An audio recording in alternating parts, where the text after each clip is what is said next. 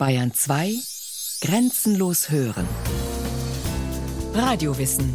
Montag bis Freitag kurz nach 9 und Montag bis Donnerstag kurz nach 15 Uhr.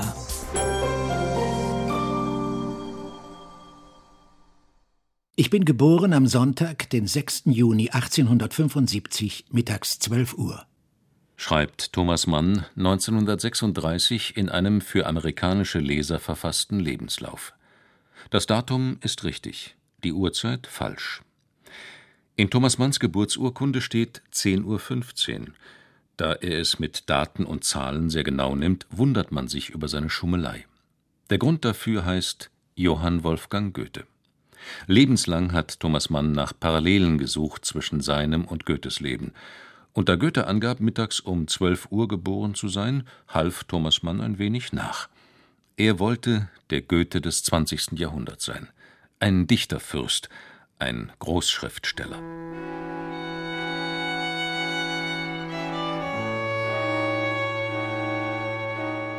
Goethe zuliebe betritt Thomas Mann 1949 wieder deutschen Boden. Nach 16 Jahren im Exil, elf davon in Amerika.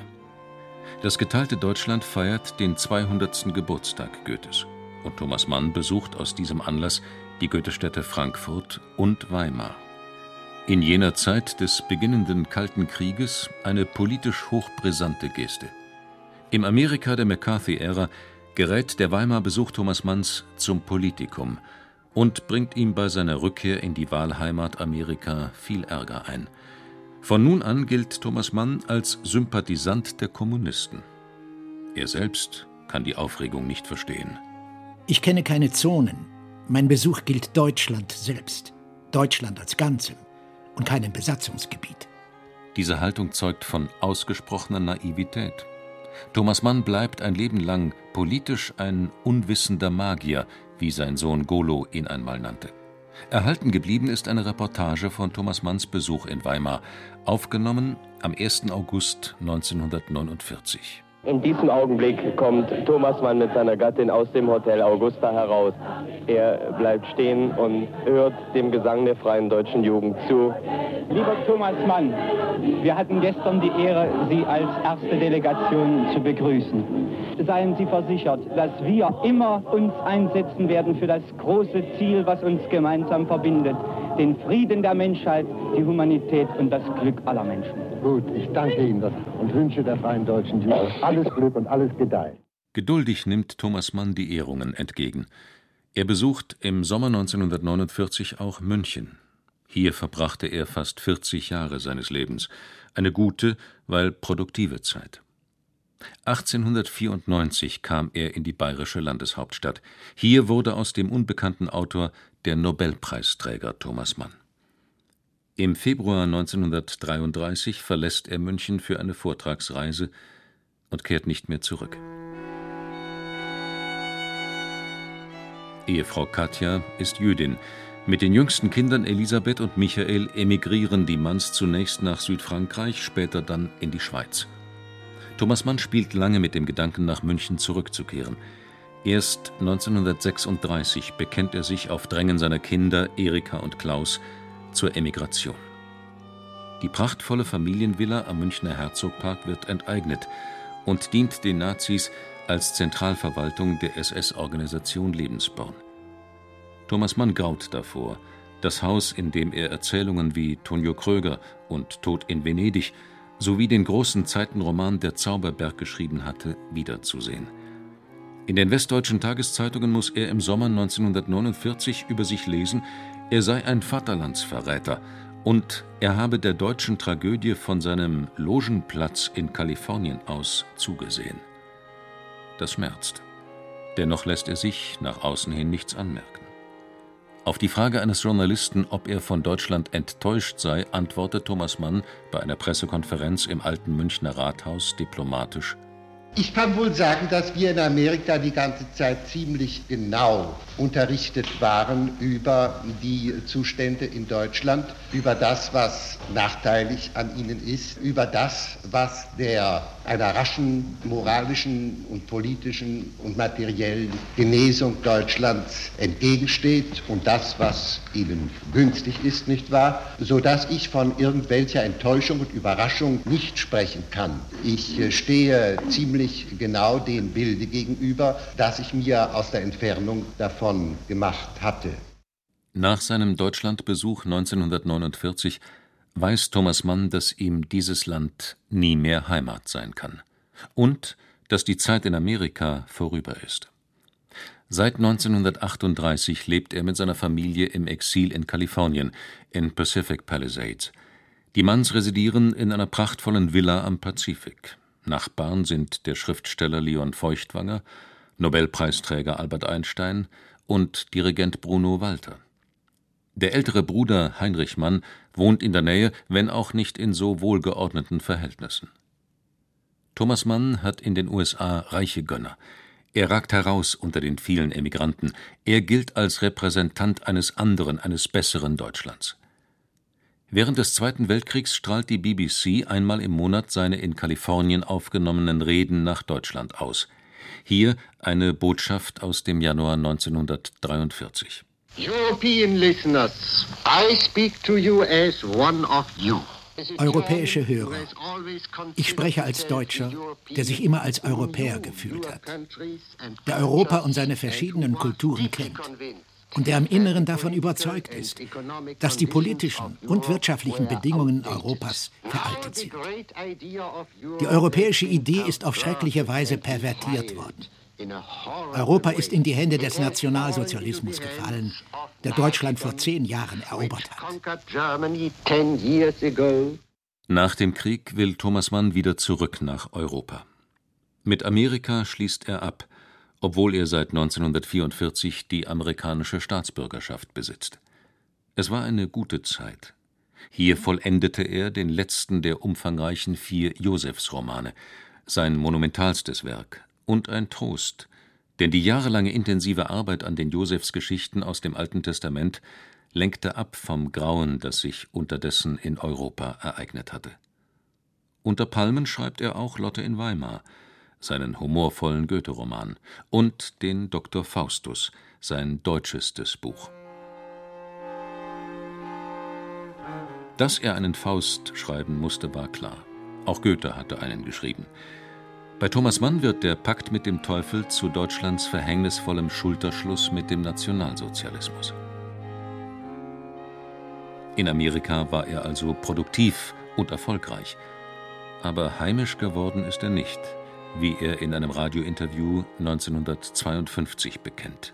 Ich bin geistig niemals Amerikaner gewesen. Das ist ja durchaus an den Werken ja durchaus anzumerken. Ich wollte nur ja. eben eventuell fragen, ob nicht irgendein Einfließen einer bestimmten Mentalität oder einer bestimmten Luft Amerikas ja. dazu äh, ja. wäre. Ja, diese gewisse Großartigkeit der Anlage, die aber auch die der Geist der Demokratie, den man in Amerika eben doch in einer viel intensiveren, stärkeren Weise noch kennenlernt, ja. als man in Europa ja, je dazu ja. Gelegenheit hatte, nicht wahr? Das alles hat entschiedenen Eindruck auf mich gemacht, nicht wahr? Und der Liter ein literarischer Niederschlag davon ist sonderbarerweise in dem vierten Band der Josef. Mhm. Da ist also Josefs Wirtschaftsführung in ja. Ägypten, nicht wahr, ist deutlich beeinflusst vom New Deal und von mhm. Roosevelt.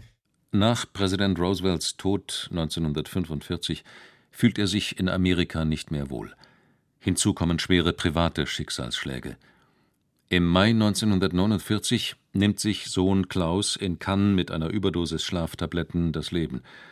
Am 12. März 1950 stirbt der vier Jahre ältere Bruder Heinrich im kalifornischen Exil. Thomas Mann will nicht in Amerika sterben. 1952 siedelt die Familie Mann in die Schweiz über, nach Kilchberg am Zürichsee. Hier besucht ihn ein Reporter im August 1954. Am linken Ufer des Zürichsees liegt ein kleiner Ort namens Kilchberg und hier auf der Anhöhe steht eine hübsche Villa, von der man einen herrlichen Blick auf den See hat. Und diese Villa hat seit kurzer Zeit einen neuen Besitzer. Und ich möchte Ihnen auch gleich verraten, wer in diese netten Räume eingezogen ist. Es ist der Professor Thomas Mann. Und Herr Professor, viele Menschen bei uns in Deutschland drüben machen oft ein recht erstauntes Gesicht, wenn sie davon hören, dass sie in Europa leben. Und wenn ich sage leben, dann meine ich damit den dauernden Aufenthalt. Und deshalb möchte ich mich eingangs doch erkundigen, wie lange Sie schon wieder in der Schweiz sind. Es werden bald zwei Jahre sein, dass ich wieder in der Schweiz lebe, wie schon von 1933 bis 1938. Wir hatten zunächst da drüben am rechten Ufer des Sees ein Häuschen gemietet, das aber unseren Bedürfnissen nicht so recht entsprach. Und nun, als ein hartnäckiger Villenbesitzer, wie ein guter Freund, Hermann Kästen, mich in seinem Buch Meine Freunde, die Poeten, so hübsch genannt hat, habe ich hier in Konrad Ferdinand Meyers Kilchberg ein Haus erworben. Nach so viel Wanderung und Wechsel, die das Leben mit sich brachte, soll es meine definitiv letzte Adresse sein. Der hartnäckige Villenbesitzer Thomas Mann legt zeitlebens viel Wert auf nach außen hin geordnete großbürgerliche Verhältnisse. Er stammt aus einer angesehenen Lübecker Familie. Der Vater, Thomas Johann Heinrich Mann, ist Konsul und wohlhabender Kaufmann, Inhaber einer Getreidehandlung. Von der Mutter Julia heißt es, sie sei die schönste Frau der Stadt. Als Thomas 16 Jahre alt ist, stirbt der Vater. Firma und Haus werden verkauft. Die Mutter siedelt mit den drei jüngsten Kindern nach München über. Thomas Mann bleibt noch ein Jahr allein in Lübeck und verlässt dann in der Obersekunda das Gymnasium, also ohne Abitur. Im Oktober 1896 geht er für anderthalb Jahre gemeinsam mit dem Bruder Heinrich nach Italien. Dort, in einer kleinen Pension in Rom, entstehen in örtlicher Distanz die ersten Kapitel der Buddenbrooks. Es ist die Geschichte seiner Familie. Der Debütroman umfasst knapp 1000 Seiten. Und überraschenderweise nimmt der Fischer Verlag den opulenten Erstling des unbekannten Autors an. Das Buch wird ein Erfolg. Meine Post schwoll an. Geld strömte herzu. Mein Bild durchlief die illustrierten Blätter. Hundert Federn versuchten sich an dem Erzeugnis meiner scheuen Einsamkeit. Die Welt umarmte mich unter Lobeserhebungen und Glückwünschen. Verfall einer Familie lautet der Untertitel zu den Buddenbrooks. Thomas Mann erzählt darin den Verfall seiner Familie über drei Generationen. Angehörige haben ihn deshalb verklagt. Jahrelang konnte er sich in seiner Geburtsstadt Lübeck nicht mehr blicken lassen. Durch die Buddenbrooks wird Thomas Mann mit 25 Jahren zum vielgelesenen Autor. Ruhm stellt sich ein. Der Nobelpreis, der ihm 1929 verliehen wird, ist ausdrücklich eine Würdigung für die Buddenbrooks, nicht für das Gesamtwerk, was Thomas Mann insgeheim ärgert. Die Überreichung in Stockholm kommentiert Rundfunkreporter Alfred Braun. Thomas Mann hat sich erhoben, seinen Platz auf dem Podium verlassen. Er steigt die Stufen nieder ins Parkett. Thomas Mann steht vor dem schwedischen König. Hände schütteln. Thomas Mann verbeugt sich tief. Beifallssturm für Thomas Mann. Thomas Mann kehrt an seinen Platz auf der Estrade zurück. Im Hintergrund der Estrade schwingen schwedische Studenten die deutsche Fahne. Das Orchester beginnt die Nationalhymne. Thomas Mann war ein Kaufmannssohn, aus dem ein Künstler wurde. Damit steht er exemplarisch für den Verfall seiner Familie. Lebenslang kämpfte er mit äußerster Disziplin darum, sein Leben nach außen hin wohlgeordnet erscheinen zu lassen. Jeden Tag setzte er sich an den Schreibtisch in seinem Arbeitszimmer, umgeben von bürgerlichem Wohlstand, und verfasste Weltliteratur. Aber spätestens seit der Veröffentlichung der Tagebücher ist bekannt, mit was für inneren Widersprüchen er zu kämpfen hatte, mit welcher Anstrengung er seine homoerotischen Neigungen zu bändigen suchte. Im Tagebuch nennt er diese Dinge nüchtern sein Fäbel. Ehefrau Katja Mann weiß davon und schweigt. Katja Mann war die beste Schriftstellergattin, die Thomas Mann sich wünschen konnte. Ein Leben lang erledigt sie seine Korrespondenz, schreibt Manuskripte ab, chauffiert ihn mit dem Auto, organisiert die wechselnden Haushalte, erledigt die anfallende Bürokratie, erst im französischen, dann im schweizerischen und später im amerikanischen Exil. Im Gegensatz zu ihrem Mann spricht sie seit ihrer Schulzeit fließend Französisch und Englisch und hat stets Verständnis für die Probleme und Unwägbarkeiten des schwierigen Mannes und der nicht minder schwierigen sechs Kinder. Katja Mann eine geborene Pringsheim, stammt aus wohlhabender und kunstsinniger Münchner Familie. Im Februar 1905 heiratet der 30-jährige Thomas Mann die neun Jahre jüngere Katja. Die Verlobungszeit hat Thomas Mann literarisch verarbeitet in dem Roman Königliche Hoheit. Ein Königssohn, kein anderer als Thomas Mann selbst, wirbt um eine Millionärstochter. Unschwer zu erkennen als Katja Pringsheim. Im Januar 1947 vollendet Thomas Mann den Doktor Faustus. Er nennt ihn seinen Parsifal. Jetzt will er sterben. Es ist vollbracht. Aber Thomas Mann stirbt nicht. Deshalb nimmt er das vor Jahrzehnten begonnene Manuskript des Hochstaplerromans Felix Krull wieder zur Hand. Er schreibt an der Stelle weiter, an der er Jahrzehnte zuvor aufgehört hatte. Die Bruchstelle merkt man dem Roman nicht an. Thomas Manns Stil ist unverändert geblieben. Der Schelmenroman wird ein prächtiger Erfolg und Thomas Mann geht sogar noch einmal auf Lesereise, denn er ist ein begnadeter Vorleser seiner eigenen Werke. Als Publikumsrenner entpuppt sich die Musterungsszene aus den Bekenntnissen des Hochstaplers Felix Krull, die Thomas Mann denn auch immer wieder gern zum Besten gibt. Hier eine Aufzeichnung aus den Münchner Kammerspielen vom August 1954. Das ist ein Einjähriger, hörte ich vom Kommissionstisch her eine tiefe und wohlwollende Stimme gleichsam erklärend sagen und vernahm gleich darauf mit leichtem Verdruss, wie eine andere, jene scharf Näselnde nämlich, berichtigend feststellte, dass ich nur ein Rekrut sei. Treten Sie näher heran, sagte der Stabsarzt. Seine Stimme war meckernd und etwas schwach. Ich gehorchte ihm willig und dicht vor ihm stehend tat ich mit einer gewissen törichten, doch nicht ungefährlichen Bestimmtheit den Ausspruch, ich bin vollkommen diensttauglich. Das entzieht sich Ihrer Beurteilung, versetzte ärgerlich jener, indem er den Kopf vorstreckte und lebhaft schüttelte. Antworten Sie auf das, was ich Sie frage, und enthalten Sie sich eigener Bemerkungen. Gewiss, Herr Generalarzt, sprach ich leise, obgleich ich wohl wusste, dass er nichts weiter als Oberstabsarzt war, und blickte ihn mit erschrockenen Augen an. Heben Sie die Arme.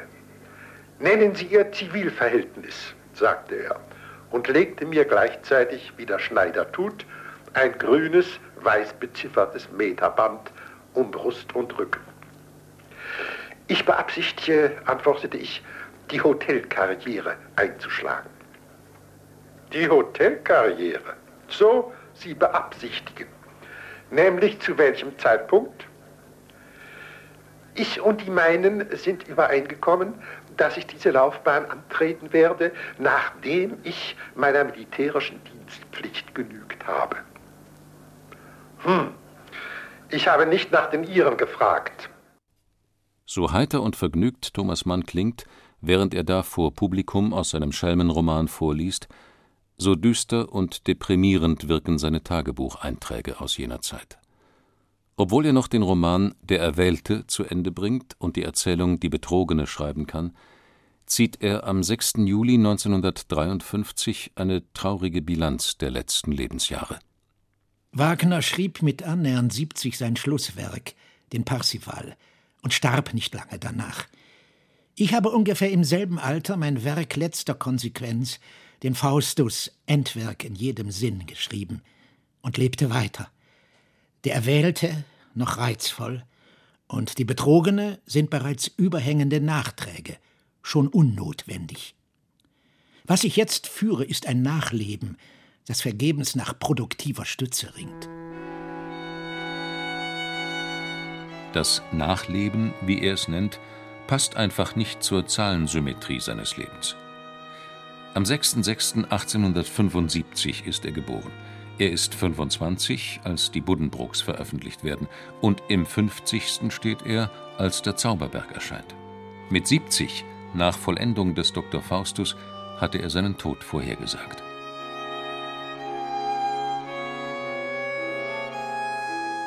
Im Juni 1955 nimmt er trotzdem gerne aus aller Welt die vielen Glückwünsche zum 80. Geburtstag entgegen. Kurz darauf schließt sich endlich der Kreis. Ende Juli wird Thomas Mann ins Kantonsspital Zürich eingeliefert. Diagnose Venenentzündung. Der letzte Tagebucheintrag stammt vom 29. Juli 1955. Lasse mir's im Unklaren, wie lange dies Dasein währen wird. Langsam wird es sich lichten. Soll heute etwas im Stuhl sitzen.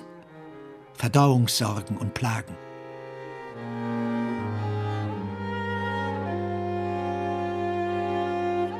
Am 12. August stirbt Thomas Mann in Zürich. Er liegt unweit seines letzten Wohnsitzes auf dem Kilchberger Friedhof begraben